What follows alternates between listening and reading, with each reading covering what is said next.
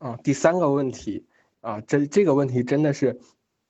特别常见的一个问题，就是你会发现大家，嗯，有些问题呢，就每一期都会有人问，并且问的问题就是特别相似啊，很一样的一个问题，就是，呃，我们在前面几天的练习中，有一天让大家去期待一些好事，然后这个时候我就会想到，如果这些好事是不可控的，我该怎么去面对失望，对吧？就是就是可能大家都听过一句话，希望越大，可能失望就会越大，那么。如何能够改变？因为害怕失望，所以就会自动的去防御性的悲观预期这样的一个思维习惯。这个问题真的特别常见，以至于我们都把它写到了常见问题里面啊。我刚才停顿了一下，就是特意呃又又找到练习的网站，然后又翻了一下这一天的练习，发现啊那个常见问题确实是已经添加上去了啊，就是呃专门讲了呃到底是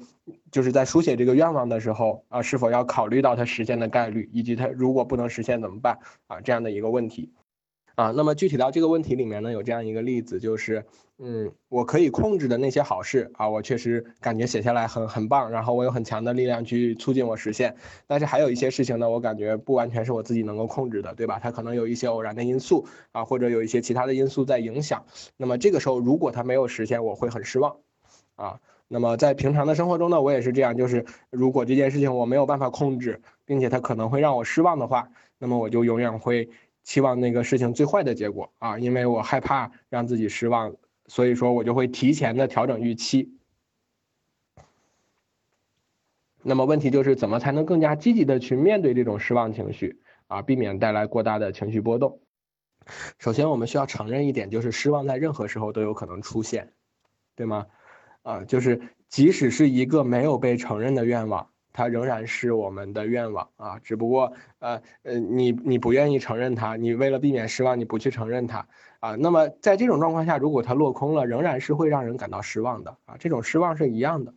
啊，所以说我不确定说我们躲着不去承认自己的愿望，它是不是一个真正有效的能够让我们避免失望的方法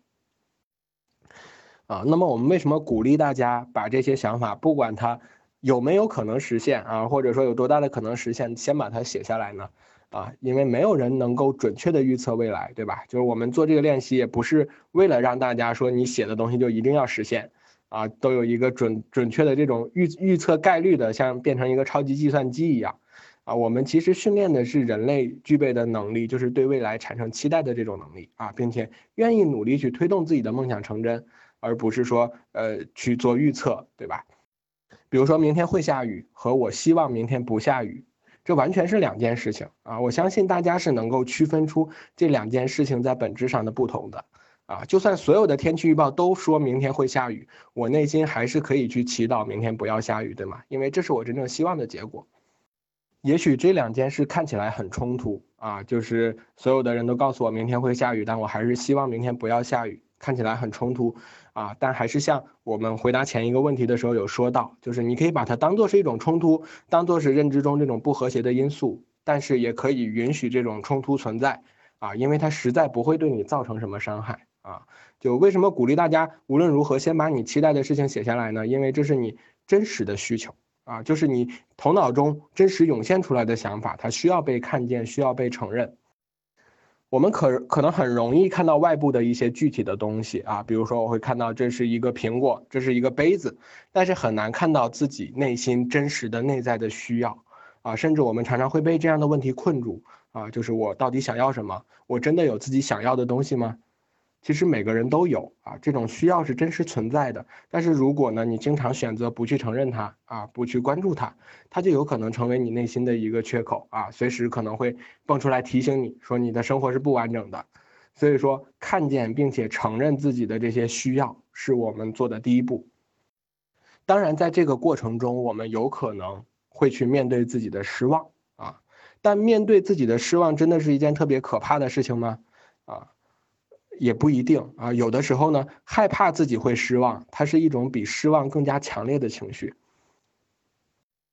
真正造成我们情绪波动的，并不是失望，而是我害怕自己会失望的这种害怕、这种担忧啊。什么意思呢？我们举个例子，就是当你如果真的在某件事上遭遇了挫折啊，就已经完全的被击败了。感到失望的时候，这个时候你最有可能做的是什么？你可能会耸耸肩，然后承认现实，对吧？已经没有办法改变了，然后告诉自己我很失望啊，或者说找一个地方大哭一场啊，然后很快的你会开始去追求一些新的东西啊，这这个东西就翻篇了，过去了。但是害怕失望，它是一种没有明确终点的情绪，而且你越去想它，就会越强烈。它可能始终会占据着你注意的焦点，干扰着你去正常思考。你吃饭的时候在害怕，啊，睡觉的时候害怕的睡不着，呃，甚至做一件事情，脑子里始终装着另一件事情，无时无刻的不再担心着自己会失望，啊，就有点像屠宰场里面那些猪一样，一直听着同伴的嘶叫，然后活在恐惧之下。那么这种情况下呢，呃，倒不如干脆利落的承认我确实有可能会失望，对吧？就是承认这个失望的结果啊，并且呢，这个最坏的结果到底是什么样的啊？即使是最糟最糟的结果，不过就是你想要的东西没有得到而已嘛，对吧？它和你不去想它的那个结果是一样的，这就是它最糟的结果，而我们是可以允许这个最糟的结果存在的。所以说，在这种状态下呢，我们可以不去排斥自己头脑中的这些真实的期待，也不去排斥那些可能的失望的结果，啊，你把自己当成一个盛放液体的容器啊，当做一个酒杯，就是你不排斥任何属于自己的体验，啊，不管是对于未来的期待，还是对于失望的这种承认，啊，你都可以把它均匀的倒在一起，一饮而尽，这个才是啊最真实的一个生活的状态。